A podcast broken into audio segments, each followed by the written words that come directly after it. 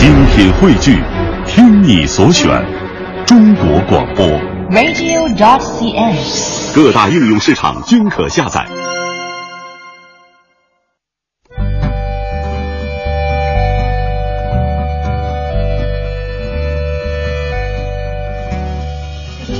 讲述看不见的心灵故事，记录几代人的情感春秋。周一至周五二十一点，我们和您一起重温那些年。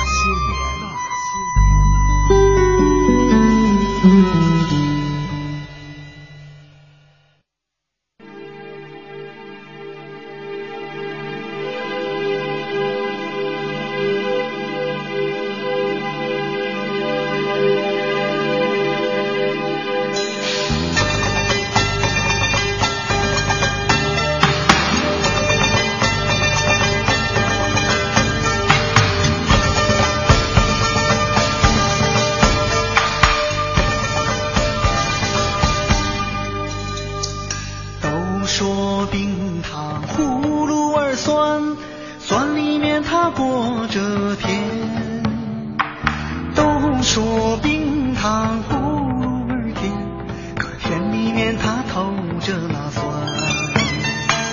糖葫芦好看，它竹签儿穿，象征幸福和团圆。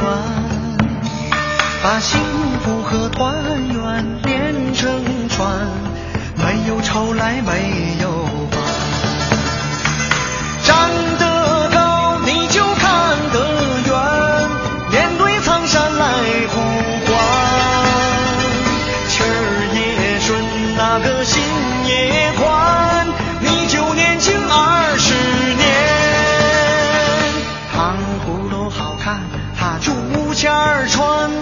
象征幸福和团圆。把幸福和团圆连成串，没有愁来没有烦。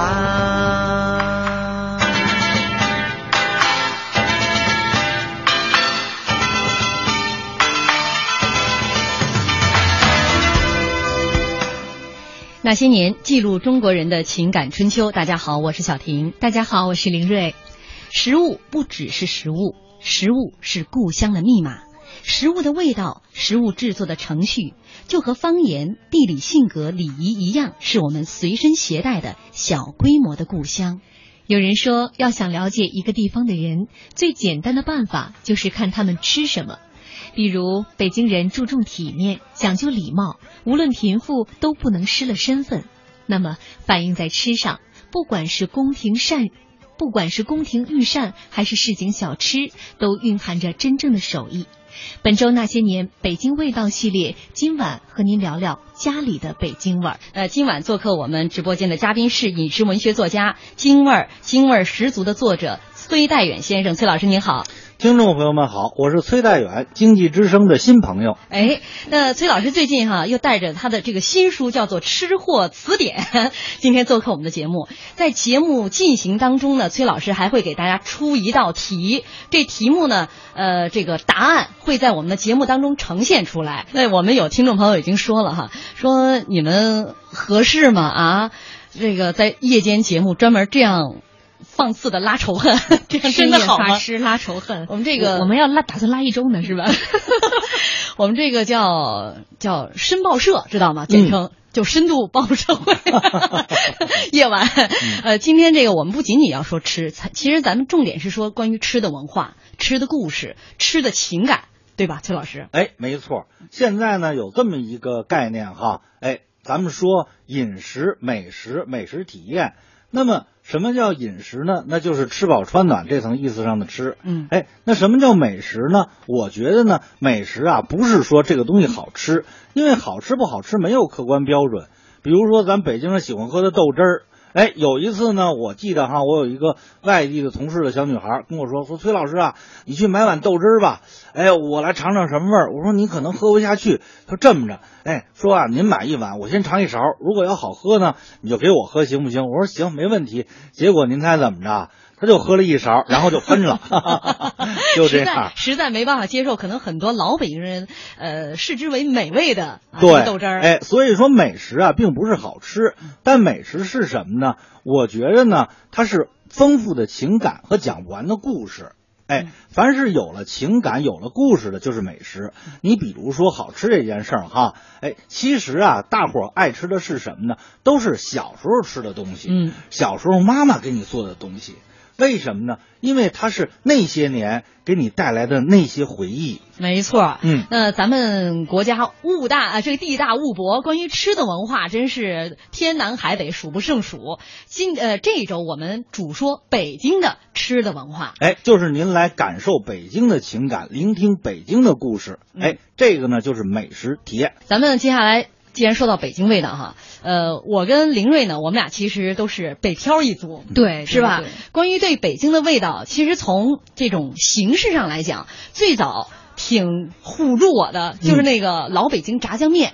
你到那个北京那个炸酱面饭馆儿，嗯先是三四个五大三粗的汉子往门口一站，就是你刚一挑帘进去，嗯就大家齐声一喝，嗯，您来了，您呢？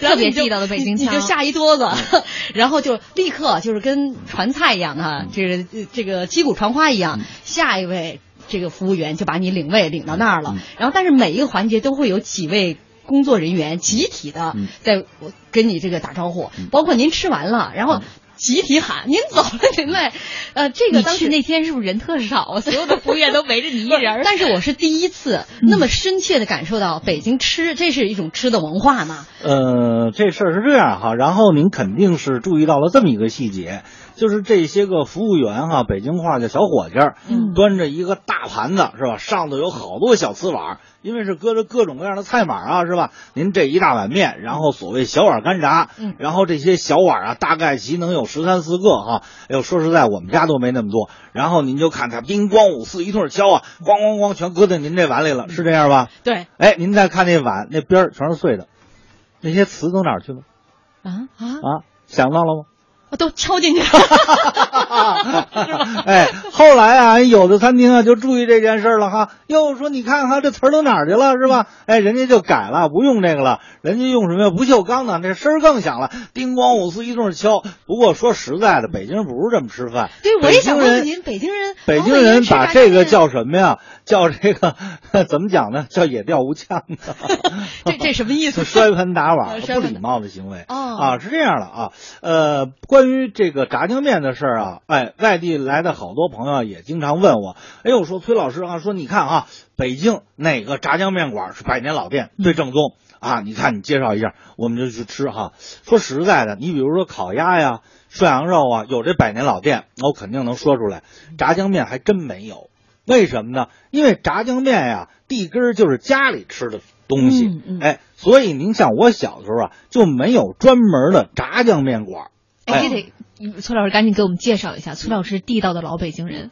为什么呢？因为炸酱面是家里吃的，哎，嗯你就所以在《吃货词典》这本书里啊，我专门给他安排在在家吃的，在家吃的舒坦。哎，嗯为什么呢？首先哈，北京人吃面讲究什么呀？锅挑。为什么叫锅挑呢？就是现煮出来，现挑现吃。特别这炸酱面它有一特点，北京的炸酱啊，不同于你比如说山西的那个杂酱。哎，山西的杂酱啊，它实际是一种液体状态，比较稀。嗯北京的炸酱是很稠的，对不对？哎，这俩字儿膏状哈，嗯一个是杂，复杂的杂字儿，啊一个是油炸的油炸字对儿。，它是这种很粘稠的东西。嗯哎，如果说这么讲吧，你时间稍微一长，你再和面就坨了，就是粘连在一起了，嗯它就不好吃了，是不是？所以它才要吃锅条。嗯那么，所以最好吃的炸酱面怎么着？哎，在家里现煮现吃，为什么？它快呀、是吧？嗯你到了现在，好多是那炸酱面馆哈，哎，很难免啊，它就坨了。另外，你还注意没有？这些炸酱面馆它擀这个擀面是现擀的哈，它搁的那个不面是什么呢？是棒子面、玉米面。为什么呢？玉米面没有粘性，对不对？嗯哎，没有粘性，所以它擀出来之后它才不粘。其实这样的话呢，有一个什么不好呢？就是你看它煮面那一锅汤是浑的，哦，明白了，它其实放置的时间挺长了，对放那个玉米面儿的那个 对它为它它不粘了，哎呀，哎瞧瞧原来这个外边的这个炸酱面的面馆儿，主要是为我们外地人准备的。好，我们接下来马上要进入广告时间了。瞧一炸酱面，这崔老师就说出这么多门道来。我们广告之后呢，继续来请崔老师给我们讲述北京味道，家里的北京味道。广告之后见。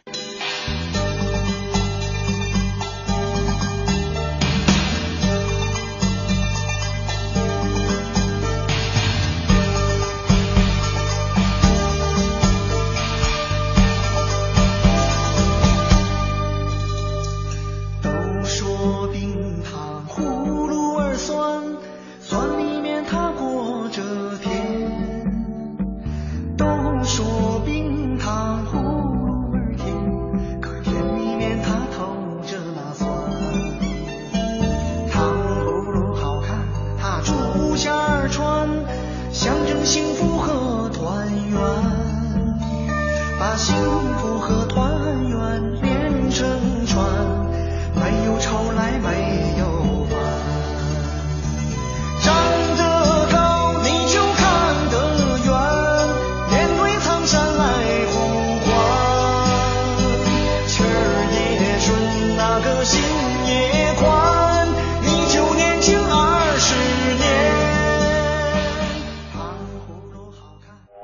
欢迎大家继续锁定中央人民广播电台经济之声那些年。今天晚上呢，我们也是请到了《吃货词典》这本书的作者崔代远先生，和大家一起来聊一聊家里的北京味儿。我的记忆那些年说，北京最诱人的美食当属全聚德烤鸭，刚出炉的，配上山东的大葱条，顶峰香四十里啊。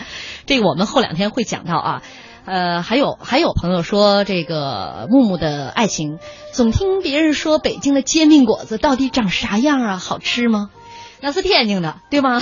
对老师，天津味啊、还有美珠烟波东来顺涮肉啊，我们也会在后面为大家专门来介绍啊。今天咱们是说到这个家里的北京味儿，那我们刚才开场也说嘛，这个在外边饭馆里边吃到这个炸酱面，那都是给这个外来户 给我们这样准准备的那，真正的老北京基本上都是在家里边来吃炸酱面，所以说它非常能够代表这个家里的北京味儿。对，哎，炸酱面呢是家里吃的，所以呢它有家里的这种温馨，哎，家里的这种情谊。嗯，那刚才咱们说了一半儿哈，嗯这个炸酱面没说完。嗯，呃，比如说它有那么多的这个菜码儿，哎，炸酱面啊，不光是面，而且呢有酱，而且呢有菜码儿，而且呢得蘸上醋啊，哎，就上腊八蒜来吃。所以呢，它就像一味完整的中药，它讲究君臣佐使。什么意思呢？就是说，呃，你一副汤药啊，它有君药，哎，臣药、佐药、使药，炸酱面也一样。这么说吧，光是一碗白面能不能吃？当然能，哎，没问题的。不过光是酱呢，它不能吃，是吧？谁光吃一碗咸酱啊？哎，所以面条是君，哎，这个酱呢是臣，哎，酱呢有很多种，比如说啊，最地道的炸酱面叫什么呀？肉丁儿的，哎，一般说小碗干炸，就是拿这个黄酱啊，黄豆的这种黄酱。之后呢，你拿那五花肉啊切成细丁儿，哎，之后呢要在这个搁油啊，然后炸这个酱。一般来说应该炸多长时间？传统工艺得炸两个小时以上。哦，哎，不过呢，现在啊不用这么炸了，因为现在呢很多酱啊它已经是半成品了，炸上个十五分钟就可以。炸的时候最后放葱，哎，很多人啊不会炸酱，他这个葱啊先搁了，嗯那么最后他炸出来以后呢，那个葱啊时间长了就发臭，它就不好吃了。那么最后呢，你比如说这酱已经炸过两个钟头了，你再放上葱，葱香四溢，哎，这样的话才好吃。您还可以啊往里搁甜面酱，为什么呢？黄酱啊是这种咸香口味的，甜面酱呢是这种甜鲜口味的。如果说你黄酱搁上一部分甜面酱，那它这个口味就更丰富，哦，哎，更复杂。能吃出好几层来。哎，对，哎，您说这太专业了。您看哈，要不然说中国的美食比外国的好吃呢？说这好吃的东西啊，哎，有很多种，比如说蛋糕啊、披萨呀，它好吃不好吃？当然好吃。不过呢，您吃到这儿跟吃到这儿啊，味儿是一样的，它没有层次感。哎，你比如说咱们的炸酱面呀、哎，你一口一个味儿，一口一个味儿，你细品，味儿又变了，它有无穷无尽的层次感。嗯，嗯，这光一个酱，哎，还没完呢，你那酱你还可以搁一点番茄酱，又有一点酸口，而且又更红亮了。哦所以呢，哎，这个酱千变万化。你比如说，你搁上鸡蛋，炸鸡蛋，那叫什么呀？木须酱。你还可以搁上茄丁，叫茄丁酱。嗯哎，你还可以搁上什么呀？虾皮儿，有素炸酱，等等等等，还有什么胡萝卜酱啊、榛子酱啊、黄瓜酱啊。哎，这么说吧，光酱就能有几十种。哟，这就吃一炸酱面，啊然后就有这几十种哎，酱。还是这个酱。哎，嗯听到这儿，我我就在想，嗯有多少听众现在拿一小本儿跟那记。酱说完了，咱们再说那个哎，菜菜码码儿，哎，嗯这儿您可听仔细了，为什么呢？因为咱们这题呀、就在菜码儿里头。哦，哎，炸酱面呀、它不能光有酱有面，光有酱有面，北京人叫什么呀？叫光屁股面。嗯就是说，呃，也是啊，裸奔状态下但是呢不讲究。哎，吃饭呀没有对错之分，它只是有将就跟讲究之分。嗯，哎，炸酱面呢，您要得搁菜码儿，菜码儿呢得讲究一个顺四时，就是说什么呢？春天有春天的菜码儿，比如说吧，咱们北京哈香椿下来了，您就拿那个鲜的香椿芽儿，稍微的拿开水一烫，切成碎末，这就是春天最好的菜码儿。夏天的黄瓜下来，您切成黄瓜丝儿，哎，等到小萝卜下来呀，您切成小萝卜丝儿，哎，冬天的时候，哎，用什么呀？就是那大白菜，北京人不是讲吃冬储大白菜吗？嗯拿这个白菜头，哎，切成丝，拿水一焯，这个就是冬天最好的菜码。不过呢，这个都是将就的吃法，还有讲究的吃法。嗯，哎，什么叫讲究的吃法啊？一年四季，哎，每个季二十四道菜码，按四季变啊，你想想是多少道？每季都是二十哎，四，每季二十四道菜码，它是为了符合二十四节气的这个，嗯哎，专门有一道儿歌是讲的这个菜码是怎么放，哎，什么青豆嘴儿啊、绿豆芽儿啊等等等等吧，哎，这儿呢就不背了。您要感兴趣啊，您就看商务印书馆吃货词典，哎，不过呢，挨这儿啊跟您分享啊，您听好了，题马上就该出来了，嗯是什么呢？一般人，包括北京人，他认为这个菜码是什么呀？蔬菜菜码嘛，顶多呢有鲜的，有超过的，嗯。哎，其实真正讲究的里头要有四道荤码，哦，哎，什么叫荤码呢？就是肉类的吧。哎，没错，肉类的，您嗯。看一听您就是很专业吧？这专业是吧？我就知道荤是肉的，还行，算是半个吃货。哎嗯，什么呢？这四道荤码啊，分别是熏鸡丝、嗯。熏肚丝，就是猪肚，哎，嗯。熏肚丝，然后啊，黄花鱼啊，哎，熏熟了以后撕成了那个小鱼片儿，哦，哎，还有火腿丝，记住了吗？熏鱼熏鸡丝、熏肚丝、熏鱼片儿、火腿丝，这叫四道荤码儿。啊，而且是四种动物。哎，不一是样。哎，吃的时候呢，也是跟那个刚才讲的菜呀、搁到一块儿，嗯这还不全。真正最讲究的有暗码儿。暗码，哎，这听着跟江湖这个暗号似的。什么叫暗码呢？哎，就比如说吧，咱们就讲青豆嘴儿哈，就是拿这个青豆，您泡发了以后，它滋出来的小芽儿又没有完全的长成豆芽儿，这种状态呢叫什么呀？叫青豆嘴儿。您把这个青豆嘴儿啊拿水焯了，那这个水里头就有青豆的这种清香的味道。您拿这个水煮面，煮完了面之后你再吃，看不见青豆，哎，看不见青豆，但是有那个味道，对不对？嗯那么这个叫什么呀？叫暗码。明白了。所以这个就是炸酱面的菜码。明白了，就有点像那炸花椒油似的，把花椒捞出来。哎，可以，而且呢漏，哎，这还没算完呢。比如说啊，一开始咱们聊哈，吃炸酱面容易坨，对不对？嗯，哎，那么防止它坨呢，有几个办法啊。一般人呢就是浇醋，嗯是吧？浇醋是对的，为什么呢？提这个鲜呐，而且呢还香啊，另外开胃啊。不过你这个醋它浇不了太多呀，嗯是吧？太多就酸了，嗯，怎么办呢？哎，很简单，您就拿点儿那个开水，或者是您就煮面的面汤，拿一点白的虾米皮，哎，浇一碗虾皮汤。嗯您吃面的时候浇上一勺，您再拌面，它永远不会坨。你瞧，今天还顺带着教您一招，对，而且相当接地气哈、哎呃，您说这个像老北京这炸酱面，嗯说了这么多有说到的内容，嗯常常它都伴有一个诞生的故事或传说。嗯，呃这炸酱面有没有啊？哎，还真是有啊。为什么说北京人吃炸酱面呢？因为当时啊，这个努尔哈赤哎带八旗兵的时候啊，他就拿这个酱啊作为什么呀？军队的给养。为什么呢？一个它好带呀，嗯另外它不坏呀，酱是咸的呀，它又有营养啊，那比带盐好多了，是吧？嗯其实盐是很难带的，因为它吸水。哦，哎，酱是好带的，哎，所以呢，这个满族人啊，他有吃酱的这种习俗。后来之后进了关以后，得了天下了，清宫御膳呢也离不开酱。清宫御膳有所谓四大酱，就是什么呀？炒榛子酱、炒黄瓜酱，哎，炒胡萝卜酱啊，等等等等，一共是四种。哎，这样。不过那时候这个酱是什么呀？压桌小菜儿，哎，嗯就是说你比如说每一餐啊，哎，有这么一个小菜儿，精致的小菜，哎。后来慢慢的，这种习俗啊就传到民间了。因为饮食是这样，引导饮食的永远是权贵跟文化人。嗯传到民间了以后呢，老百姓家吃不起压桌小菜啊，那怎么办呢？就把这压桌小菜啊，哎，弄一碗煮一碗白面浇上吧，有点现在就咱们食堂吃盖饭那感觉 啊，就是明白了吧？是啊，咱们正常家。人谁也不会拿那么多盘子，这洗起来得多累是吧？啊，是吧？哎，对，所以呢，炸酱面呀、就这么诞生的。嗯哎，不过呢是这么讲吧，炸酱面确实是老百姓的北京老百姓的本命食儿。嗯什么叫老本命食儿呢？就是你看哈，我印象里，在我小时候吧，这一礼拜啊，几乎得有三四天在吃炸酱面。哦，嗯这你看，我们既然说到这个北京味道，咱家里的北京味道，嗯嗯可能首屈一指的就得是炸酱面了。嗯啊，来看一看。哟，听众朋友太聪明了，您还没出题呢，答案已经出来了。啊，是哦。那您知道我问什么呀？那你看，根据大家的答案，你看已经有朋友都在说了，嗯熏鸡丝、熏肚丝、熏鱼片、火腿，这是答案吗？呃，这个我们还得隆重的请崔老师把题面出一下。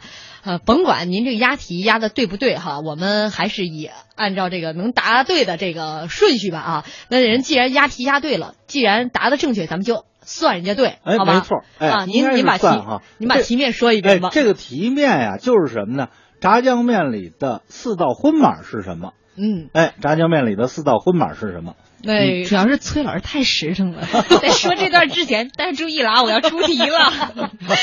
你看，果然是哎，那。就证明人家在听咱们节目啊。没错，哎这个榴莲蛋蛋，呃，这个榴莲甜甜，他就说熏鸡丝、熏肚丝、熏鱼片、火腿，这是答案。其实后边还有朋友啊跟他一样，是吧在回答这四个，这是哦您说的这个荤码儿。啊，那证明咱们这个节目确实听众太多了。嗯嗯哎，这么着，下次啊，都欢迎这些朋友啊来经济之声吃炸酱面。哎呦，谁管崔老师请客？呃，明码暗码都给您上。来看一看这个，还有一位朋友啊，这个，呃，樊志他说，听着就饿了，还是去找我的盐焗鸡腿去吧。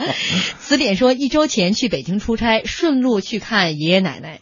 由于时间有限，奶奶给做的炸酱面吃，哎呦，吃的是回味无穷的亲情。嗯，这就对了。跟咱们开场说的一样，对，所以呢，所谓美食啊，就是丰富的情感和讲不完的故事。嗯嗯，这里是中央人民广播电台《那些年》，本周《那些年》为您讲述的是北京味道。接下来是广告，广告之后见。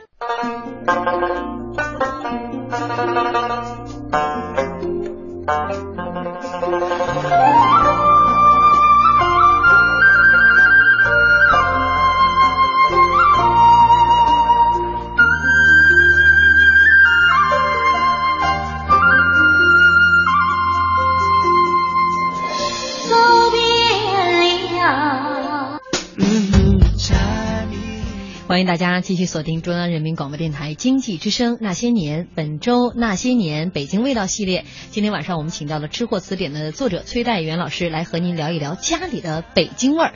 那在微博上，大家非常踊跃的在发言。有一位水天老周，我们的老听众了，他我知道他们家是经常做面，而且他是陕西人，跟我是老乡。这北方是裤带面。北方人确实挺喜欢吃面的嘛，他就想问你，炸酱面怎么才能做出香味儿啊？我来没听着条说了没？告诉您说了，您只能翻录音了。前半程我们都在讲，其实重点就在讲这炸酱面怎么做好吃，嗯怎么做才能最正宗啊。嗯嗯还有这个我们的老听众大年大人说，喜欢就是放肆，但爱就是克制，你们就不能克制一下吗？心疼一下听着节目深夜里又爬起来满屋子找吃的听众吗？你太丧心病狂了，收着点想吧，我们的目的达到了，对吗，崔老师？啊，那证明大家听得很用心。对，嗯，证明我们说的也也这个 色香味儿俱全，没错，嗯，各种情形，大家请自行脑补画面。达到了我们一开始说我们这节目这一周都是深报社节目嘛。啊，嗯深度报报复社会。好，呃，刚刚是说到了炸酱面，那其实这个北京关于炸酱面，还包括它另外一种面打卤面，嗯，这两个是我觉得似乎啊，在我看来区别觉得他们俩是亲戚，呃，是这样的哈，炸酱面呀、只能算作将就里的讲究。您别看刚才我聊了，哎呦那么热闹哈，什么二十四道菜码啊，有荤码，有素码，有暗码，实际都是将就着吃，哎，也就是凑合着吃。为什么呢？呃，举个简单的例子啊，比如说咱们都知道吃长寿面这件事儿是吧？您看谁过生日吃炸酱面？嗯，没有嗯是吧？过生日说您过生日来碗炸酱面，好像不礼貌。哎，过生日吃什么呀？那得吃打卤面。哎，真是哈！我嗯突然发现，这你到餐馆里边一说你过生日的，人家嘣就给你端来一碗面，哎但这碗面好像从来不是炸酱面。哎，对，嗯因为炸酱面是将就，哎，哦打卤面才是讲究。哎，什么叫打卤面？首先，哎，这儿跟大家分享一下啊。嗯，您看哈，吃面条，刚才那位陕西朋友说了哈，这个浇头啊，全国各地说法不一样。比如说啊，有的地儿呢叫浇头，是吧？特别在江浙一带，苏州苏面，哎，各种浇头很多。你到了咱们面条很多的山西省，它叫调和，写出来是调和两个字儿啊，叫调和。这样，哎，什么醋卤啊，什么西红柿鸡蛋卤啊，哎，等等等等。北京人叫什么呢？北京人是这样啊，除了炸酱以外，还有两种两大类，一个呢叫汆儿，哎，一个叫卤。它区别在哪儿呢？这么讲吧，不勾芡的叫汆儿，比如说可以有西红柿汆儿、茄子汆儿、黄瓜汆儿，勾了芡就变成卤了。西红柿卤、茄子卤、黄瓜卤，就是拿淀粉和稀了以后嗯浇到里头，它不是就油亮吗？而且粘稠哎，吃起来很滑润嘛，嗯那种感觉嘛。哎，不过打卤面不是这个意思。所谓打卤面，特指一种卤是什么呢？是拿那个五花肉啊，一定是猪五猪五花肉切成大片儿，然后要搁什么呀？花椒、大料等等各种十几味调料，要炖。哎，炖完了以后呢，这里头还要搁什么呢？搁木耳，搁香菇，搁玉兰片啊，也就是笋片儿。哎，然后还要搁什么呀？一种海产品叫石花菜。哎，另外呢，还要什么呢？慢慢的咕嘟咕嘟，大概其照了一两个小时，这个味儿啊，完全的入进去。哎，然后再让它散出来，然后再勾上芡，最后还要撒上像这个云彩一样的这种鸡蛋花儿。哎，这个卤叫打卤，拿这个面浇到面上，拿这个卤浇到面上的面叫打卤面。明白了，我就觉得光这个炸酱啊，这个打卤啊，都得花两个小时，这都挺讲究的。哎，对，是您看哈，说咱们呀，哎，说讲究做什么菜啊，都得有功夫，是吧？哎，说您用功夫没有？实际功夫呢，在北京话里叫功夫，就是时间的意思。哦，哎，工分儿，您很多饭也好，菜也好，好吃与否，完全在于用没用这味调料，它叫时间。嗯，哎，所以有一味调料叫时间。嗯，叫，这是最重要的一味调料，嗯，是吧？但是往往现在是被忽略的一个。嗯，我刚才听完这么多，我就觉得我没吃过打卤面。啊，我是觉得我前些日前些年都白活了。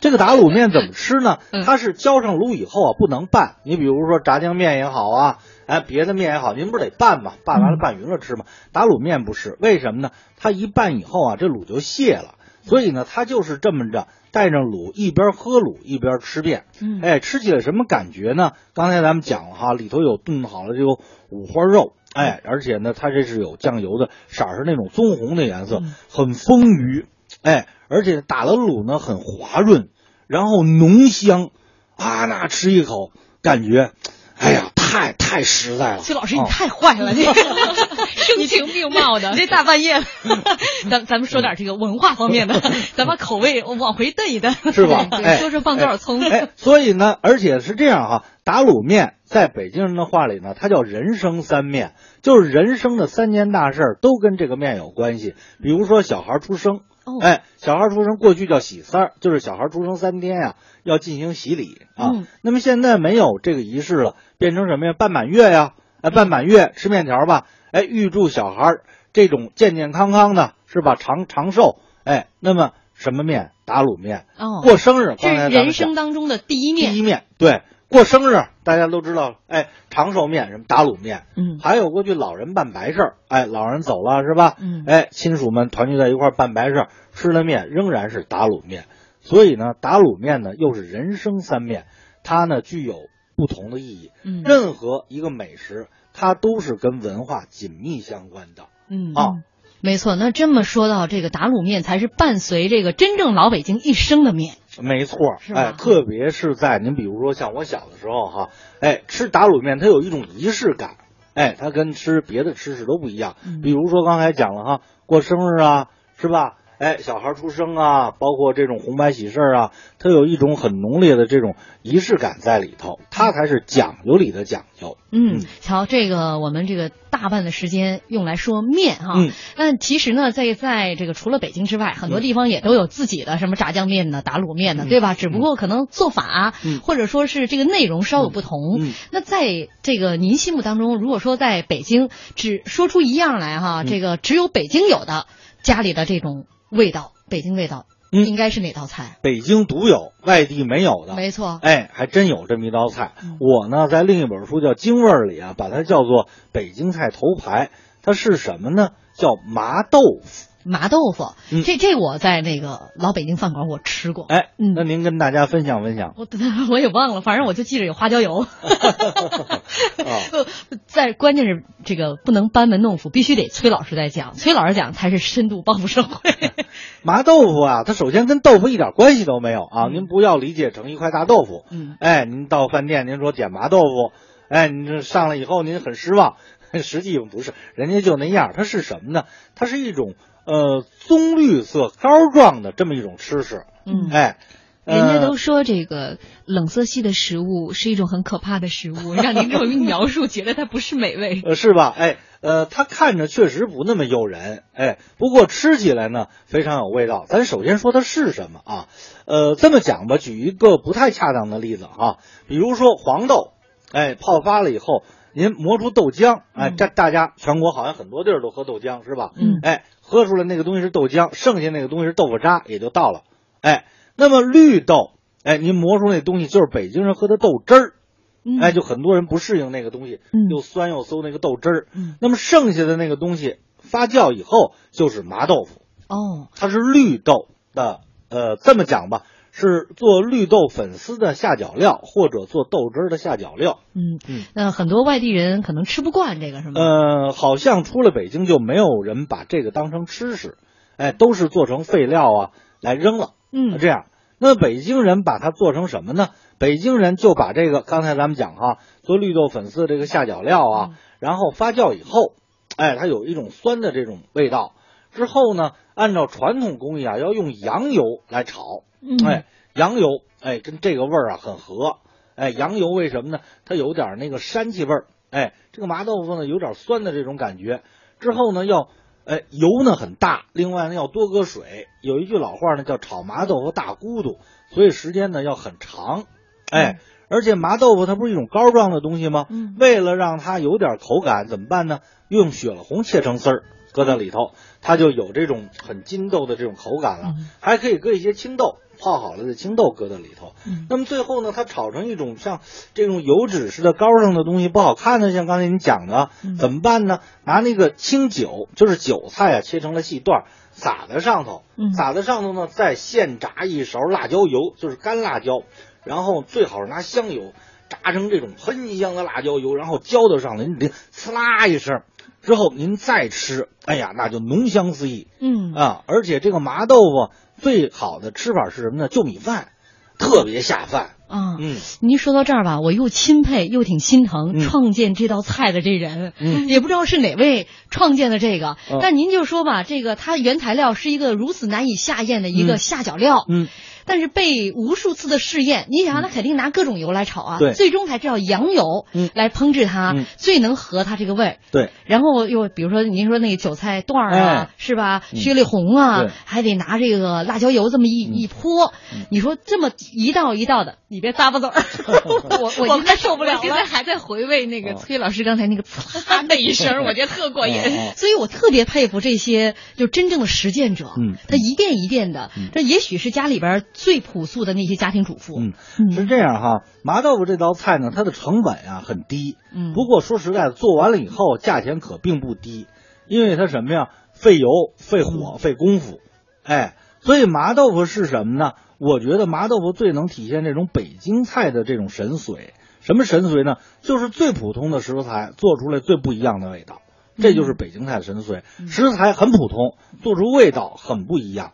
您别看它食材简单吧，当年慈禧非常爱吃这道菜，是有记录的。嗯包括很多名角儿，您像什么马连良啊，嗯包括梅兰芳啊，专门去吃这个麻豆腐，嗯哎，都是有记载的。包括胡洁清先生，还记、嗯当时老舍先生特别爱吃这个。嗯，这是一道雅俗共赏的菜，哎，没错嗯，啊特别是北京的这种什么呀，北京人叫酒腻子或者叫酒猫肾酒，就拿这个麻豆腐，它一小碟麻豆腐啊，能喝半天儿，喝二两酒。那他也不搅，我就一点点咂摸。哎，对，就是咂摸这个味儿，它要让这个酒啊，哎，顺着他这个每一个细胞啊，都能够享受到这个酒的这个香味儿，然后在夕阳西下的时候啊，晃晃悠悠在胡同里头慢慢的走回家。嗯，嗯，呃，我不知道我们这节目有没有报复了大家，但是崔老师您已经报复我了。刚才说的这个麻豆腐雅俗共赏哈，你看您列举的像慈禧也那么爱吃，嗯我之前还想说吧，我说你看这下脚料不值钱，一定是穷人家才会才会想办法让他能够成为上为呃这个成为上到餐桌上的一道菜。嗯但现在您看雅俗共赏，这像慈禧也吃，马连良这大师也吃。据说马连良呃他们家、嗯他们家是有一位师傅是吧？做这道菜做的特别拿手。没。错。哎，马连良呢，他是穆斯林，嗯哎，他们家呢很多这清真菜啊很有名，包括北京好多清真菜，甚至是他发明的。哦，哦 哦，下次到时候咱可以跟大家分享，专门讲讲清真菜。哎，这这 这也是一期话题。那我我看到说是他们家这个厨师炒麻豆腐讲究专门用羊腰窝肉切成小丁。嗯，有这种，哎，为什么呢？你比如说啊，有有的人啊用纯羊油啊，他吃起来糊嘴，那嗯羊油一凉就粘嘴，嗯怎么办呢？他用素油，素油他又想吃出羊肉的那种丰腴的那种味道，怎么办呢？他就用稍微肥一点的这种羊肉切成丁儿，搁到里头炒。哎，嗯为什么要搁羊肉呢？它就鲜。您看啊，南方人啊以鱼为鲜，南方人吃鱼嘛是鲜的，北方人以羊为鲜，所以鲜字儿才是一个鱼一个羊。嗯，嗯嗯，这个我们听众说了。哎呀，还好我吃了一大块红糖糯米糕。这是南方的朋友。嗯 这位朋友这工作态度，他说，因为要不然这听咱们节目受不了啊，是吧？咱刚这说了半天，才说了三个呢，我后面还有好多呢。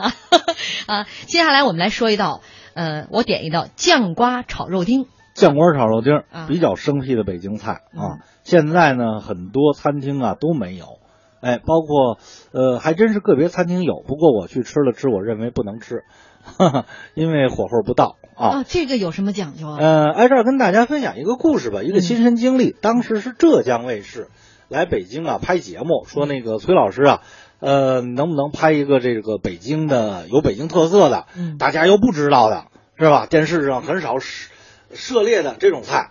我当时说了几个他选的这个酱瓜炒肉丁，之后呢，我就哎找了一个朋友的餐厅啊，把这道菜呢做出来了。做出来以后呢，同样很费时间。待会儿咱们再分享他是拿什么做的、嗯啊，哎，很费时间。做完了以后呢，这一个剧组啊，把这一盘啊全给吃光了。吃光了以后还还拍跟这不拍了？还工作不工作了？老板推荐的，哎呀，说你以后就应该加这道菜，因为菜单上没有嘛。嗯啊，说加这道菜，说这太好吃了。你知道老板说什么吗？我不加，为什么呀？说好这道菜，说最后那个其实这个成本很低嗯啊，然后做出来以后，你说我卖多少钱？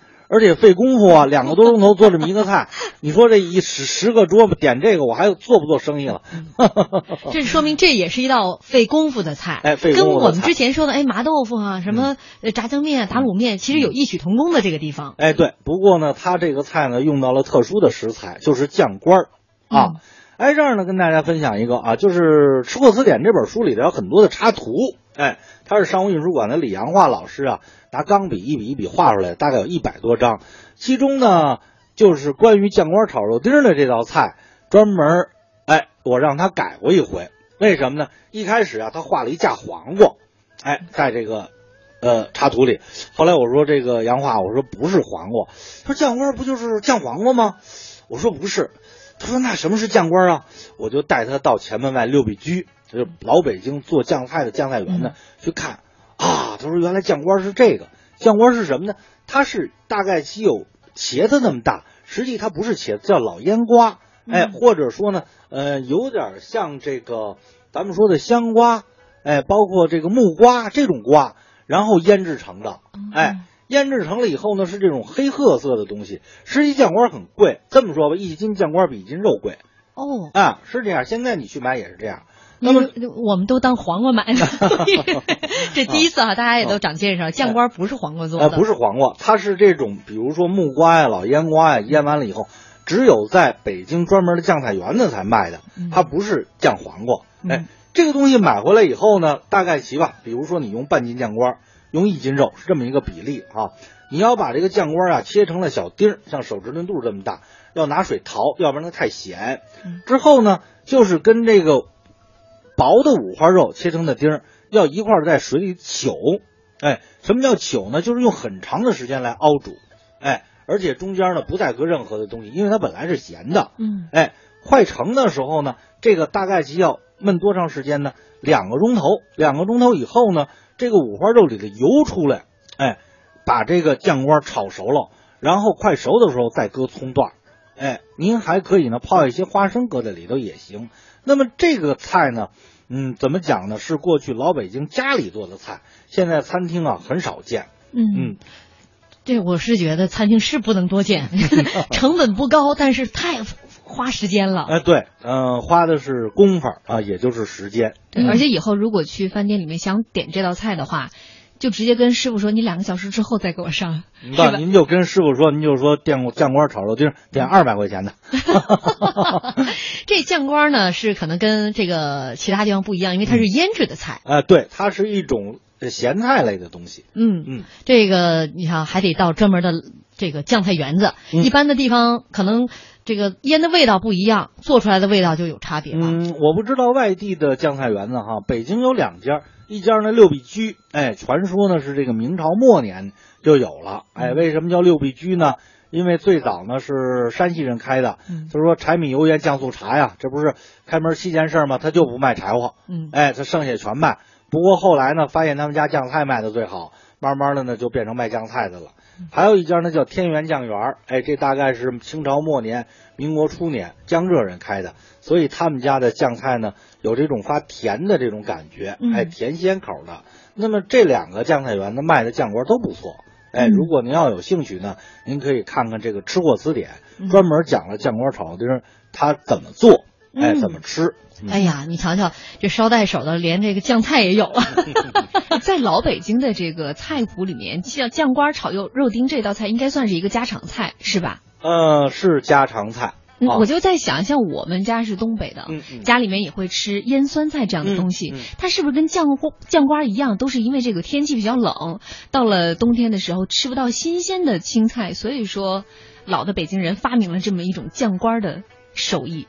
嗯，有这个原因。